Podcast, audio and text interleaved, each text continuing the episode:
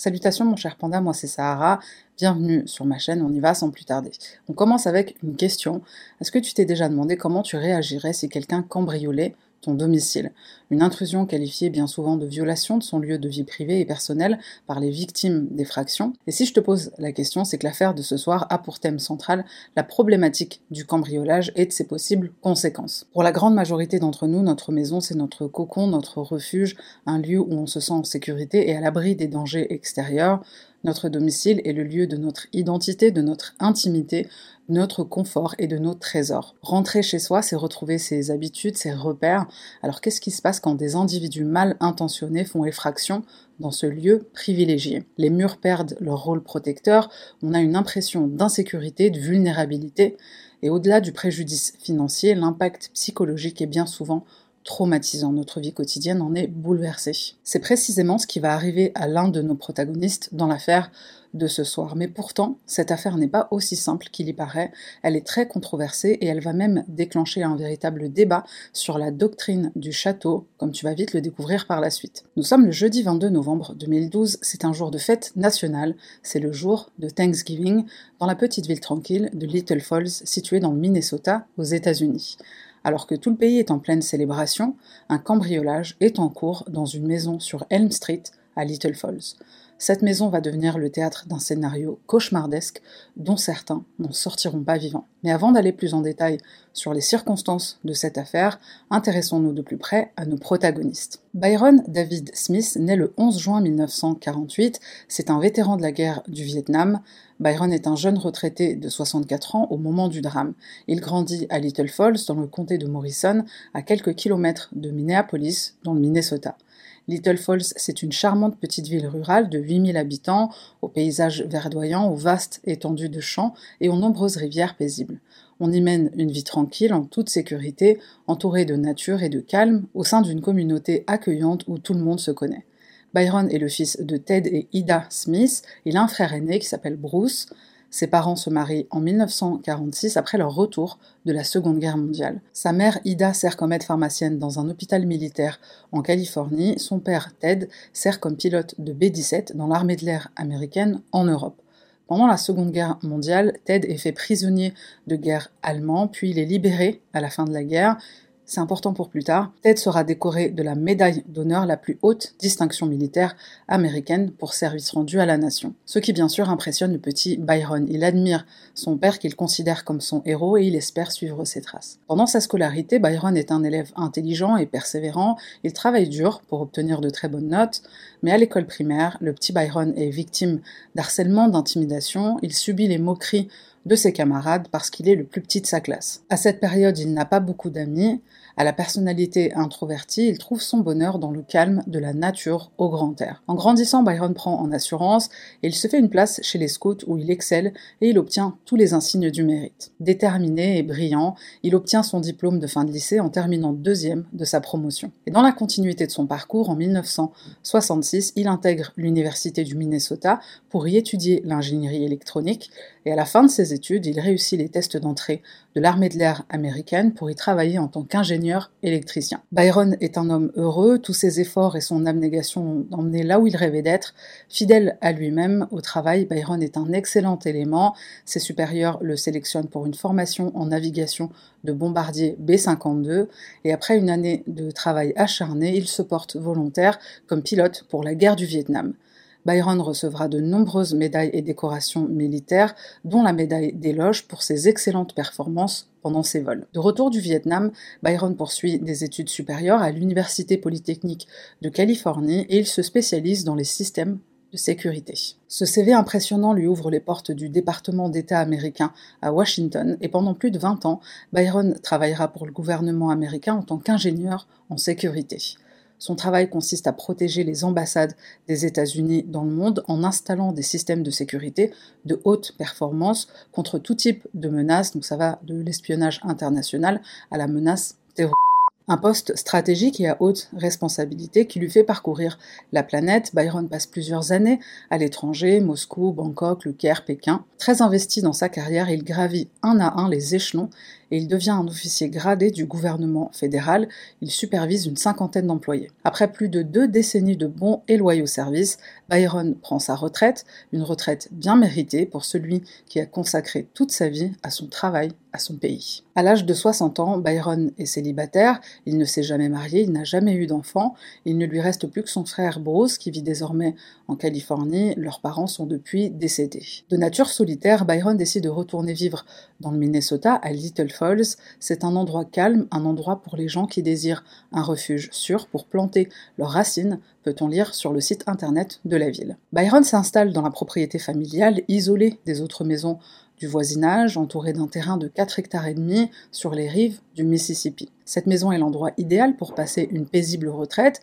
Byron est très attaché à la maison qu'il a vu grandir, une maison pleine de souvenirs, un retour aux sources qui rend heureux et apaise le jeune retraité. Sur sa propriété, il occupe ses journées à rénover la maison, à nicher des antiquités pour sa collection d'objets anciens, à lire, à se balader au grand air où il aime photographier la nature, chasser et pêcher. Mais Byron ne vit pas totalement comme un ermite. Dès qu'on apprend à le connaître, il se montre amical, sympathique. Le retraité se lie d'amitié avec son voisin Bill Anderson et la famille Lange, qui sont ses plus proches voisins. Et c'est pas tout, Byron est engagé auprès de la communauté de Little Falls. Sa personnalité et son implication dans les activités de la communauté, et notamment les clubs des scouts, font de lui une figure respectée de la ville. À l'été 2011, Byron embauche un groupe d'adolescents de la ville pour faire quelques travaux et l'aider sur sa grande propriété, et c'est important pour Byron de tendre la main aux jeunes de sa communauté, c'est une manière pour lui de redonner un peu à la communauté qu'il a élevée, qu'il a vu grandir. En échange des services rendus, Byron paye généreusement les adolescents, il les nourrit même pendant leur temps de travail et il leur donne librement accès à sa propriété. Parmi ces adolescents se trouvent Hayley Helen Kiefer et son cousin Nicolas Alexander Brady. Les deux cousins sont considérés comme les meilleurs amis du monde par leur entourage. Ils sont inséparables, ils grandissent comme frères et sœurs. Haley a 18 ans, elle naît le 18 octobre 1994 à Little Falls. C'est la deuxième enfant de Jay et de Jenny Kiefer. Haley a un frère aîné qui s'appelle Dylan, frère dont elle est très proche. Elle grandit dans un foyer de classe moyenne, dans un environnement familial affectueux et protecteur. Elle est en dernière année de lycée, c'est une adolescente populaire, athlétique, sportive, elle est douée dans de nombreuses disciplines, gymnastique, softball, cross-country et natation. Sa coach Carly Devish raconte que la jeune adolescente passionnée arrive aux entraînements toujours le sourire aux lèvres.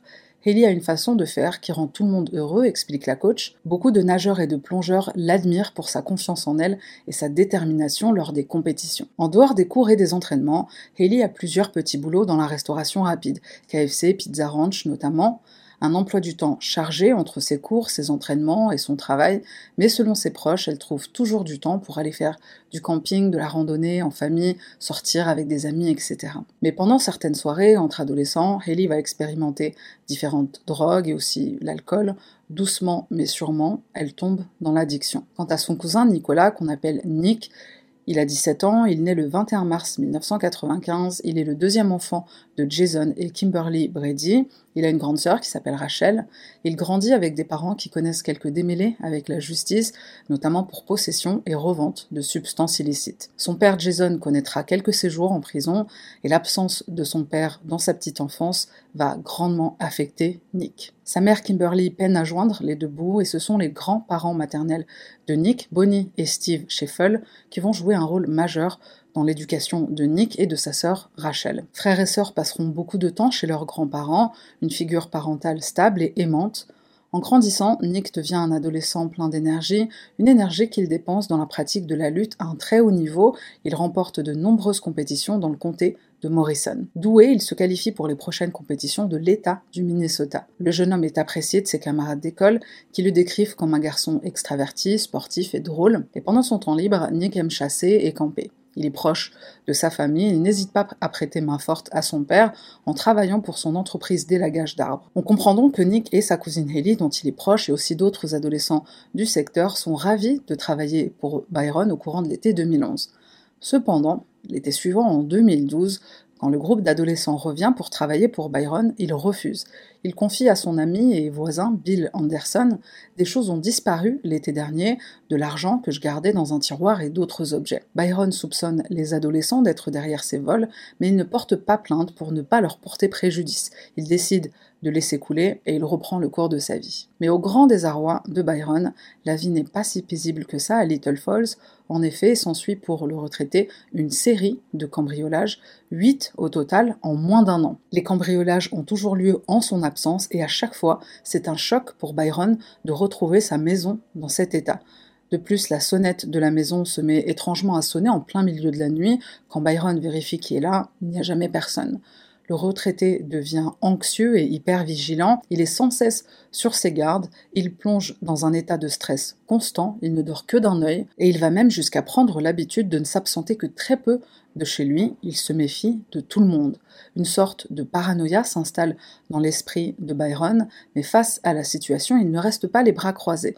Il change toutes les serrures, il verrouille systématiquement toutes les entrées et sorties de la maison, et il commence à porter régulièrement une arme à feu chargée à l'intérieur de sa maison, surtout depuis que deux armes lui ont été volées lors d'un des cambriolages. Byron va même placer un panneau d'interdiction d'entrée devant l'allée de sa propriété, et malgré ça, Byron continue d'être la cible vulnérable des cambrioleurs. Parmi les objets volés pendant les nombreux cambriolages figurent plusieurs dizaines de milliers de dollars en espèces, des médailles et des rubans de l'armée de l'air, plusieurs armes à feu dont son fusil de chasse, des bijoux et plusieurs appareils électroniques dont son appareil photo Nikon qu'il adorait.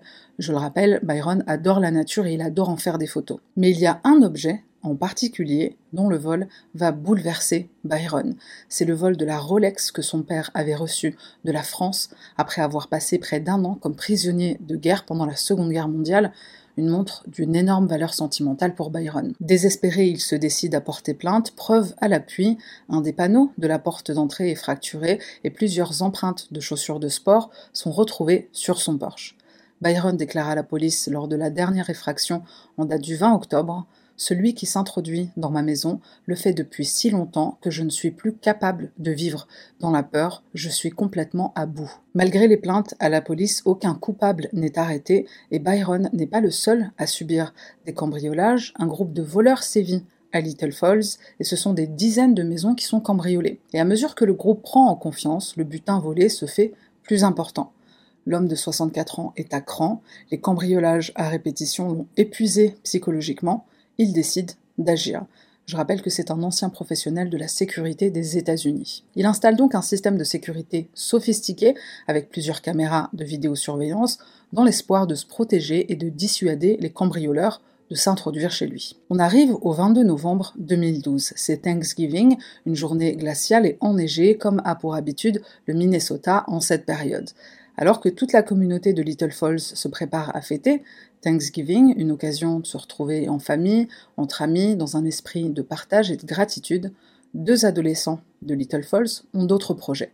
ils rôdent en ville à la recherche d'une maison à cambrioler. Ils ne sont pas à leur coup d'essai. Ils savent que plusieurs maisons sont vides pendant les vacances, les habitants rendent visite à leur famille pour la célébration. Il est 11h25 précisément, une des caméras de surveillance de la résidence de Byron, le film Sortir de chez lui, est montée dans son pick-up.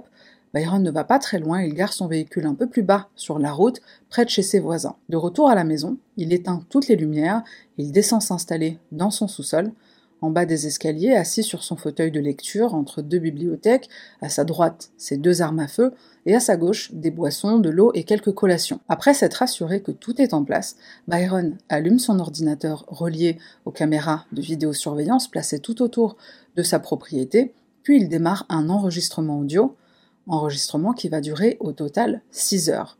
Byron se barricade chez lui, il guette le moindre bruit, et il n'a pas à attendre très longtemps la prochaine cible des adolescents cambrioleurs n'est autre que la maison de Byron. Et pourquoi cette maison? En particulier Parce qu'il pense que son propriétaire est absent, la voiture n'est pas garée dans la maison. À midi 33 précisément, les caméras de vidéosurveillance de la propriété de Byron filment l'arrivée d'un jeune homme qui fait du repérage autour de la maison. Il est vêtu d'un jean, d'un sweat à capuche resserré Autour de son visage, il tente de désactiver l'une des caméras, tu l'auras sûrement deviné, il s'agit de Nick, suivi quelques minutes plus tard de sa cousine Haley. On la voit elle aussi sur les images de vidéosurveillance, elle porte un sac orange et elle aussi dissimule son visage. Mais ce que ne savent pas les deux cousins, c'est que Byron est bien présent chez lui. Tout d'un coup, Byron, qui est assis sur son fauteuil, en train de lire, voit une ombre passer devant la fenêtre du sous-sol, puis il entend des éclats de verre, l'une des fenêtres de la chambre d'amis à l'arrière de la maison vient d'être cassée, la scène est filmée par l'une des caméras de vidéosurveillance.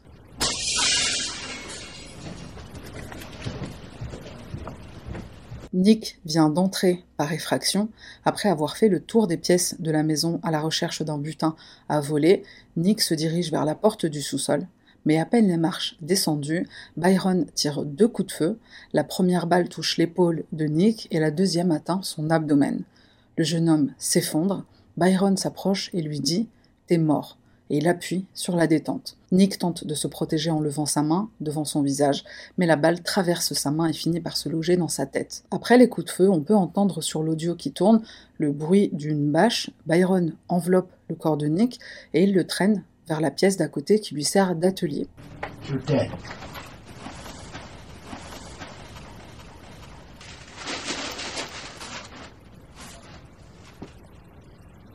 Byron est essoufflé, il retourne s'asseoir sur son fauteuil, mais à peine quelques minutes plus tard, il entend le bruit de pas provenant du couloir. Il s'agit de Haley, l'heure tourne et elle ne voit pas son cousin revenir, donc elle décide d'aller le chercher. Byron recharge son arme, il se remet en position, et après un petit tour rapide du premier étage, Haley ouvre la porte qui mène au sous-sol. Une voix féminine retentit en haut des escaliers, l'adolescente chuchote Nick, est-ce que t'es là? Mais aucune réponse. Haley descend une, deux, trois marches. brusquement, un coup de feu retentit. Byron vient lui tirer dessus. L'adolescente est touchée à l'abdomen. On l'entend dégringoler les marches des escaliers. Blessée et en état de choc, Haley hurle Oh mon Dieu, oh mon Dieu. C'est alors que Byron se place devant elle avec son fusil. Il appuie sur la détente, mais son arme se bloque. Désolé pour ça, lui dit Byron. Il se saisit de sa deuxième arme, un revolver de calibre 22. Il tire alors trois coups de feu sur l'adolescente en lui disant T'es en train de mourir, connard. Oh, sorry about that. Ensuite, Byron se met à genoux devant elle pour lui tirer une cinquième et dernière balle mortelle sous le menton. La scène dure au total 12 minutes, et on sait précisément la durée des deux meurtres grâce au magnétophone qui, je le rappelle, a enregistré pendant 6 heures non-stop. Byron traîne ensuite le corps de l'adolescente sur une bâche, il le place là où gît déjà le corps de son cousin Nick, et on entend Byron dire « Elle est mignonne, elle pensait être une vraie pro ». Cute. I'm sure she thought she was a real pro. Pendant ce temps-là, les familles de Haley et de Nick s'inquiètent de l'absence des deux adolescents au repas de famille de Thanksgiving. Elles n'ont aucune idée du drame qui vient de se dérouler. Pendant les heures qui vont suivre, Byron ne cherche pas à dissimuler les preuves ou même enterrer les corps, ni même appeler la police. Une journée entière va s'écouler avant qu'il n'appelle son voisin et ami Bill Anderson pour lui demander s'il connaît un bon avocat parce qu'il vient de régler le problème des cambriolages qu'ils rencontraient tous les deux. Bill sent que quelque chose de grave s'est produit et c'est lui qui contacte la police. Le 23 novembre 2012 vers 13h, la police finit par arriver au 14319 Elm Street à Little Falls. Byron semble un peu confus, il a les mains au-dessus de la tête. Le sergent Jérémy Luberts trouve ça étrange. Il lui demande de baisser les mains, et une fois les mains baissées, Byron invite la police à entrer. Il leur explique le déroulé des événements de la veille, et le sergent Luberts constate l'effraction au vu des premiers éléments d'enquête, il reconnaît que les individus étaient là pour un cambriolage. Au cours de l'investigation, la police retrouve garée au coin de la propriété de Byron la voiture de Nick, une Mitsubishi rouge, et plusieurs voisins du quartier indiquent avoir repéré la voiture rouge de Nick qui rôdait dans le voisinage la veille et le jour du cambriolage. Pendant la fouille du véhicule, les officiers retrouvent plusieurs objets volés appartenant à différentes résidences cambriolés, notamment des objets provenant de la résidence de Bill Anderson, le voisin de Byron, et aussi d'autres objets obtenus d'un cambriolage qui s'est déroulé la veille de Thanksgiving dans la résidence d'un retraité, Richard Johnson. Il est en voyage à l'étranger au moment des fractions. Selon les statistiques de criminalité de la ville de Little Falls, au cours de l'année 2011 et 2012, la petite ville tranquille a connu une inhabituelle série de cambriolages, la police a la preuve que Nick, Haley et plusieurs autres adolescents sont impliqués dans plusieurs de ces cambriolages. Mais les officiers n'ont pas encore tout vu. Byron leur dit qu'il a quelque chose à leur montrer en bas. Les officiers le suivent jusqu'au sous-sol. Ils remarquent les taches et les traces de sang sur les murs des escaliers, sur la moquette du sous-sol. Byron leur indique une porte fermée. Les corps sont à l'intérieur, dit-il. J'ai agi en légitime défense, je craignais qu'il soit armé. La police s'apprête à découvrir dans quelles circonstances Haley et Nick ont trouvé la mort. La maison de Byron est minutieusement fouillée. Les officiers remarquent que certains points ne concordent pas avec le cadre de la légitime défense soutenu par Byron. Plusieurs interrogations subsistent, le nombre de coups de feu excessif et le fait de ne pas avoir immédiatement appelé le 911 après avoir neutralisé la menace. La police saisit les enregistrements vidéo du système de sécurité de la maison de Byron, plusieurs cartes mémoire d'ordinateur et du matériel informatique. Mais la pièce maîtresse, c'est l'enregistrement audio accablant sur lequel on peut entendre la fusillade et le très long monologue de Byron. Avant l'effraction, on l'entend dire je me rends compte que je n'ai pas de rendez-vous avec un avocat, mais j'aimerais en avoir un. Après la fusillade, Byron retourne à son monologue, monologue qui tend à justifier ses actes. On peut l'entendre dire je me sens un peu plus en sécurité. Pas totalement en sécurité, je tremble encore un peu. Je ne suis pas un tueur libéral, j'ai simplement l'impression d'avoir nettoyé un désordre, pas comme de la nourriture renversée, pas comme du vomi, pas même comme de la merde, le pire gâchis possible. Ils n'étaient pas humains, je ne les considère pas comme des humains, je les vois comme de la vermine, et j'étais coincé avec ça. Je ne peux pas vivre dans la peur, je ne peux pas, je refuse. Ils pensaient que je suis un idiot, que je suis là pour qu'ils profitent de moi. C'est ça la récompense pour avoir été une bonne personne. On s'amuse, c'est cool, c'est fun, c'est excitant, très rentable, jusqu'à ce que quelqu'un vous tue. J'ai fait mon devoir, j'essaie d'être un bon citoyen. Si le système d'application de la loi ne pouvait pas gérer, je devais le faire. Je devais le faire. I feel a little bit safer. Not totally safe, I'm still shaking a bit, but a little bit safer. I refuse to live in fear. I am not a bleeding heart liberal. I felt like I was cleaning up a mess. I was doing my civic duty. And because I try to be a decent person, they think I'm a patsy. I'm a sucker. They think I'm there for them to take advantage of. I cannot live a life like that.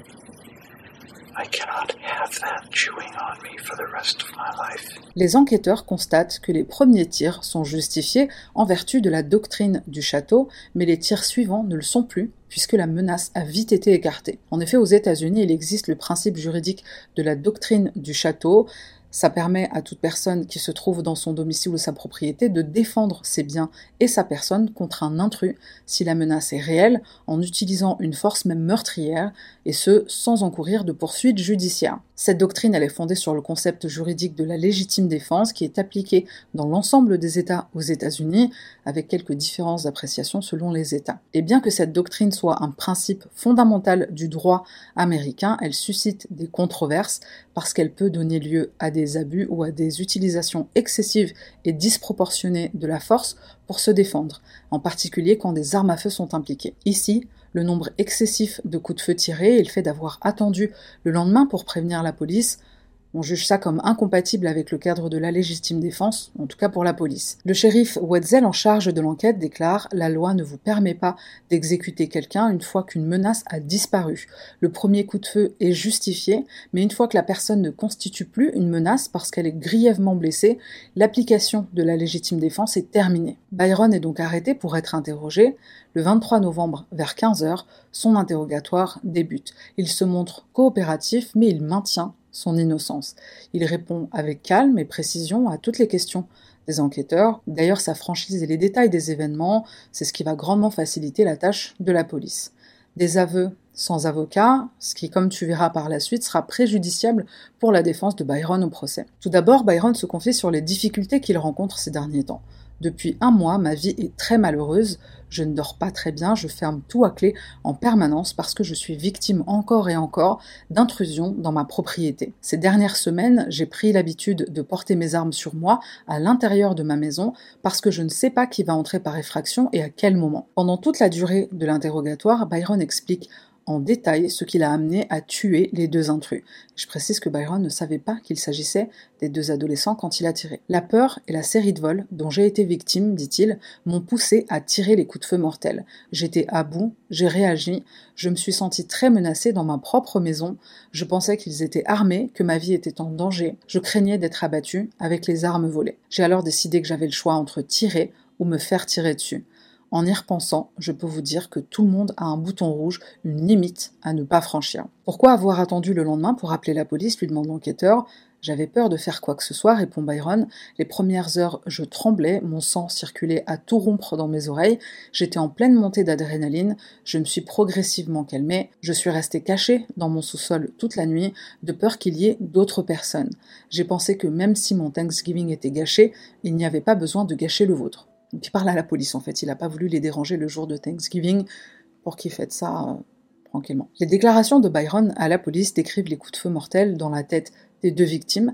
Il raconte que Haley a laissé échapper un bref rire après être tombé dans les escaliers quand son arme s'est enrayée, et c'est ça qui l'a poussé à tirer encore. La gâchette s'est bloquée et elle s'est moquée de moi, dit-il.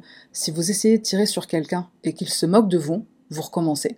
J'ai sorti le 22 et je lui ai tiré dessus. Byron reconnaît tout de même avoir tiré plus de coups que nécessaire, mais il explique que c'était pour abréger leur souffrance.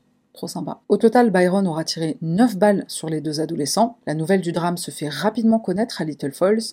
L'annonce de la mort des deux cousins est un véritable choc pour les familles. Elles ne comprennent pas comment ça a pu se produire. C'est l'incompréhension, selon les proches. Ni Nick ni Haley n'ont désespérément besoin d'argent. Ils ont chacun des revenus, ils travaillent tous les deux, ils vivent chez leurs parents. La sœur de Nick affirme Nick n'avait pas besoin de se tourner vers le cambriolage. Il gagnait beaucoup d'argent en travaillant pour l'entreprise d'élagage d'arbres de notre père. Elle révèle également que sa cousine Haley souffrait d'addiction et suivait un traitement pour toxicomanie. Oui, elle avait un problème de dépendance, dit-elle, mais ça ne veut pas dire qu'elle méritait d'être assassinée à 18 ans. Je comprends qu'ils sont venus là pour voler, mais tirez-leur une balle dans l'épaule et appelez les flics. Le rapport de toxicologie confirme que Haley avait à la fois de la marijuana et des médicaments contre la toux à un taux très élevé dans son organisme, ce qui peut provoquer euphorie et hallucination. Sur la page Facebook commémorative, les amis des deux cousins expriment leur peine et leur colère. Peu importe ce qu'ils faisaient ou ne faisaient pas là-bas, c'étaient des enfants qui ne méritaient pas de mourir. Défendre sa propriété contre des cambrioleurs armés est une chose, abattre deux adolescents non armés est tout simplement inexcusable. De son côté, Richard Johnson, tu te souviens, c'est celui qui a été cambriolé la veille de Thanksgiving. À son retour de l'étranger, il confirme que les objets et les médicaments retrouvés dans la voiture de Nick sont bien les siens. Interrogé par un journal local sur la mort des deux adolescents, il déclare C'est très triste qu'ils aient perdu la vie. En même temps, s'ils n'avaient pas pénétré par effraction dans la maison, ils seraient en vie. Byron est inculpé de deux chefs de meurtre au deuxième degré, mais suite à l'enquête qui a déterminé qu'il s'était préparé à la fusillade, les deux chefs d'accusation sont requalifiés de meurtre au premier degré. Sa caution est fixée à 50 000 dollars sous condition que Byron ne quitte pas le territoire et remette son passeport aux autorités. Après le paiement de sa caution, Byron, qui ne peut plus retourner dans sa propriété, emménage chez ses amis et voisins Katie et John Lange, une colocation qui va durer 16 mois dans l'attente du procès. John Lange raconte que Byron est un invité idéal de nature organisée. Pour remercier ses amis de leur hospitalité, il achète souvent le dîner pour toute la famille et il fait même des cadeaux à Dylan, le fils adolescent de la famille. Tout ce qu'il voulait, c'était la paix et la tranquillité, vivre au bord de la rivière, aménager la maison de ses parents, raconte John Lange. Il ne voulait pas de toutes ces conneries. Il a tué ces deux adolescents parce qu'il avait atteint un point de rupture après tous les cambriolages il n'aurait jamais dû être chez lui pour le voler. Le 21 avril 2014, 17 mois après le drame, débute le procès de Byron. Toute la communauté de Little Falls se demande si Byron a agi en état de légitime défense ou s'il a tué de sang-froid les deux adolescents cambrioleurs en leur tendant une embuscade. Sont présents au procès aux côtés de Byron Bruce, son frère, et ses amis Bill Anderson et la famille Lange. Du côté des victimes sont présents la famille et les amis des deux cousins. Pendant tout le procès, l'avocat de Byron, Steve Meshpecher, ne cesse d'invoquer la légitime défense. Pour lui, c'est totalement absurde que Byron soit accusé de meurtre au premier degré avec préméditation. L'avocat affirme que son client a utilisé une force raisonnable pour défendre sa maison et sa vie après avoir été victime de nombreux cambriolages. Monsieur Smith vivait dans la peur, explique l'avocat. Il s'est fait voler plusieurs armes à feu lors des cambriolages précédents. Il craignait qu'on s'en serve contre lui. Pour preuve, sont montrées au jury les images prises par les caméras de vidéosurveillance, images qui prouvent l'effraction des adolescents et sont appelés à témoigner les voisins de Byron, John et Cathy Lange, qui déclarent au tribunal que Little Falls est un endroit où les gens se soucient les uns des autres, mais que ces derniers temps, le voisinage a été victime de cambriolage, ce qui a rendu méfiants les habitants de la petite ville d'ordinaire tranquille. Mais le procureur Pete Orput déclare que Byron est allé au-delà de la loi du Minnesota sur la doctrine du château. Monsieur Smith a eu recours à une force excessive par rapport à la menace, dépassant la limite légale de la légitime défense. Il y a une frontière claire entre le meurtre et la légitime défense, affirme le procureur. L'accusation tend à prouver que les actions de Byron montrent clairement des aspects de préméditation. Le procureur déclare Le simple fait que M. Smith ait garé son véhicule à quelques pâtés de maison de son domicile indique très certainement qu'il voulait faire croire qu'il n'était pas chez lui dans le but d'attirer les voleurs. Et le procureur insiste sur le fait que Byron avait un plan qu'il s'était préparé, assis dans son sous-sol, armé, attendant qu'un intrus euh, ben, intruse. Pour illustrer ses propos, le procureur montre au jury des photos de la chaise où était assis Byron avec ses deux armes chargées, ses petits snacks et un roman à proximité. Certains d'entre vous, chasseurs, penseront que ça ressemble à un stand de cerf, explique le procureur au jury. Mais c'est le son capturé par le magnétophone qui sert de témoin auditif à la fusillade. C'est ce qui va accabler Byron, le procureur diffuse l'enregistrement, une preuve qui décrit de manière vivante les meurtres, alors que l'enregistrement des coups de feu retentit dans la salle d'audience silencieuse. Byron, assis à la table de la défense, place ses mains tremblantes devant son visage. Le procureur déclare L'accusé s'est moqué de ses victimes après leur avoir froidement tiré dessus et a continué à leur tirer dessus alors qu'il ne constituait plus une menace sa sécurité. Et l'avocat de Byron répond Les enregistreurs audio ont été installés par M. Smith parce qu'il avait peur d'être tué. Il pensait que si ça devait se produire, il aurait des preuves de sa mort. Il explique que si Byron a continué à tirer, c'est dû à un phénomène connu sous le nom de brouillard de bataille. Un individu qui est soumis à une situation de stress intense va appuyer sur la détente de manière instinctive et frénétique pour se défendre instinctive et frénétique. Il y a eu un espace de temps quand même entre chaque balle qui a été tirée, donc euh, j'ai pas l'impression que ce soit valide comme défense. Dans son plaidoyer final, le procureur demande au jury pourquoi M. Smith n'a pas appelé la police, pourquoi n'a-t-il pas crié en signe d'avertissement avant de tirer, pourquoi autant de coups de feu sur des adolescents non armés? Je vous pose la question, est-ce raisonnable? L'avocat de la défense, Steve Meshbecher, affirme dans son réquisitoire final que Byron avait de plus en plus peur à mesure que les cambriolages se multipliaient chez lui. Il s'est senti seul et effrayé au point d'être continuellement armé chez lui. Qu'auriez-vous fait si on brisait l'une des fenêtres de votre maison pour vous cambrioler? Par des individus dont vous ne savez pas s'ils sont armés ou non demande l'avocat de Byron au jury. Les maisons sont l'endroit où nous vivons pour nous sentir en sécurité, c'est notre château dans ce pays. Je vous pose la question, pouvez-vous vivre dans la peur dans votre propre maison? Non, certainement pas. Si Nicolas Brady et Haley Kiefer n'étaient pas entrés par effraction chez M. Smith pour le voler, il n'y aurait pas de procès. Le juge Douglas Anderson donne la parole à Byron avant que les jurés se retirent pour délibérer, et Byron dira, très ému, Je suis vraiment désolé que ce soit arrivé. Je ne voulais pas que cela arrive. Pourquoi ça m'est arrivé? Je voulais seulement vivre en paix. Au bout d'une semaine de procès, les jurés se retirent pour délibérer afin de répondre à la question suivante. Est-ce que Byron a agi comme une personne raisonnable l'aurait fait dans les mêmes circonstances lorsqu'il a tué les deux adolescents qui sont entrés par effraction chez lui? Le 29 avril 2014, dans une salle d'audience bondée, après une délibération d'à peine trois heures, le jury, à l'unanimité, condamne Byron David Smith à la prison à vie sans possibilité de libération conditionnelle pour les meurtres avec préméditation de Nicolas Brady et Haley Kiefer. Byron, qui a comparu libre, est immédiatement arrêté pour être envoyé comme détenu au centre correctionnel d'Oak Park Heights dans le Minnesota. À l'annonce du verdict, les membres de la famille de Nick et Haley pleurent de soulagement. À la sortie du tribunal, la grand-mère de Nick, Bonnie Sheffel, déclare à la presse Monsieur Smith s'est fait voler des choses, Nick et Haley ont été privés de leur vie. Ils sont tombés sur un propriétaire enragé qui a commis un meurtre d'enfant à la manière d'un justicier. Interrogé à l'extérieur de la salle d'audience, le procureur Steve Orput dit être reconnaissant que justice ait été rendue, mais attristé. Nous avons deux enfants morts pour rien, déclare-t-il. Quant à l'avocat de Byron, Steve Meshpecher, il déclare que son client est très désemparé, émotionnellement bouleversé par le verdict. L'ami et le voisin de Byron, Bill Anderson, se dit consterné par cette condamnation. C'est lui la victime dans cette affaire, affirme-t-il.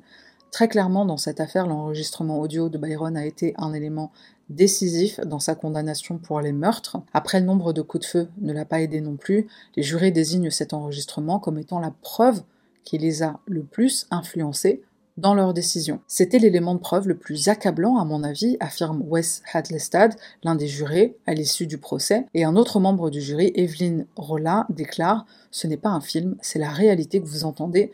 Les tirs, les cris des adolescents étaient difficiles à entendre pour tout le monde. Le jury a travaillé dur pour rendre un verdict juste.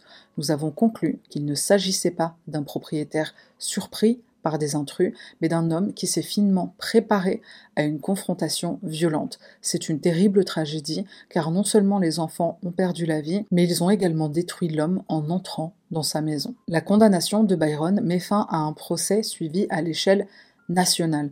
Byron est devenu un symbole dans le débat national sur la doctrine du château, une condamnation vivement débattue et qui divise. D'un côté, on a les partisans de la doctrine du château, voyant Byron comme un héros du second amendement des États-Unis. La Constitution donne le droit à tous les Américains de détenir des armes pour garantir leur sécurité et celle d'un État libre. Nombreux Américains soutiennent Byron. Pour eux, chacun est dans son droit fondamental de défendre sa maison et sa personne contre tout intrus. Aux États-Unis, on est très attaché au principe de propriété privée. Combien de fois quelqu'un est-il censé tolérer que sa maison soit cambriolée encore et encore avant qu'il ne réagisse? La meilleure façon de ne pas se faire tuer en entrant par effraction chez quelqu'un, c'est de ne pas entrer par effraction chez quelqu'un. S'ils avaient été à la maison comme ils auraient dû l'être, ce ne serait jamais arrivé déclare une résidente de Little Falls. Et de l'autre côté, on a ceux qui estiment que Byron est allé bien au-delà de la doctrine du château. La justice existe, on ne peut pas se faire justice soi-même. J'espère que les parents des victimes pourront trouver la paix, déclare un autre résident de Little Falls à la presse locale. Depuis sa cellule, Byron fait appel de sa sentence à trois reprises, une première fois en 2014 devant la Cour suprême du Minnesota, cet appel sera rejeté. Une deuxième fois en 2019 devant la Cour d'appel fédérale, appel qui confirme la condamnation. Et en 2021, le dernier appel de Byron est rejeté par la Cour suprême des États-Unis. C'est la plus haute instance judiciaire du pays. Byron a épuisé tous les recours possibles. Incarcéré depuis une dizaine d'années et aujourd'hui âgé de 75 ans, Byron finira très probablement ses jours derrière les barreaux. Mais c'est sans compter sur un soutien qui se manifeste sur les réseaux sociaux. Nombreux sont ceux qui se mobilisent pour la révision de sa peine. Sur une page Facebook dédiée à la libération de Byron Smith, qui est considéré comme un héros, on peut y lire il a défendu son pays toute sa vie et il a fini par se faire condamner en défendant sa maison. Notre maison est sacrée, il faut réviser sa peine, il mérite d'être libre ou au moins d'être assigné à résidence en guise de remerciement pour tout ce qu'il a fait pour son pays. Cette affaire, c'est une affaire très particulière, le coupable est aussi victime. On est face à un homme qui rêvait d'une retraite paisible mais qui, poussé à bout par les multiples effractions et cambriolages, a décidé de se faire justice lui-même en dépassant les limites de la légitime défense, de la doctrine du château. Deux adolescents ont tragiquement payé de leur vie leur mauvaise décision. Et on se quitte avec cette question. Jusqu'où une personne peut aller pour se défendre, pour défendre sa propriété? Le shérif Wetzel nous donne un élément de réponse. Il ne s'agit pas ici de savoir si vous avez le droit de vous protéger chez vous, c'est très clairement le cas, c'est une évidence. Il s'agit plutôt d'une affaire sur les limites face à une menace. Dans cette affaire, un jury a décidé qu'il y avait des limites et a décidé où elles se trouvaient. Fin de la citation du shérif. J'ai rien à ajouter, hein. c'était, euh, c'était, je ne sais pas quoi penser de cette affaire. D'un côté, je comprends totalement Byron dans, ce sentiment de, grande insécurité qui a quand même duré bah, plus d'un an. De l'autre côté, euh, c'est Dars qu'il a la, réponse qu'il a eue, c'est quand même hardcore. Je suis assez partagée, je te laisse euh, bah, partager ton, ton, partagement, ton partage, ta partageance, j'imagine que toi aussi. Laisse un commentaire, merci d'être resté jusqu'à la fin, merci à toutes les personnes qui sont membres et qui sont abonnées. On se retrouve la semaine prochaine pour une nouvelle vidéo.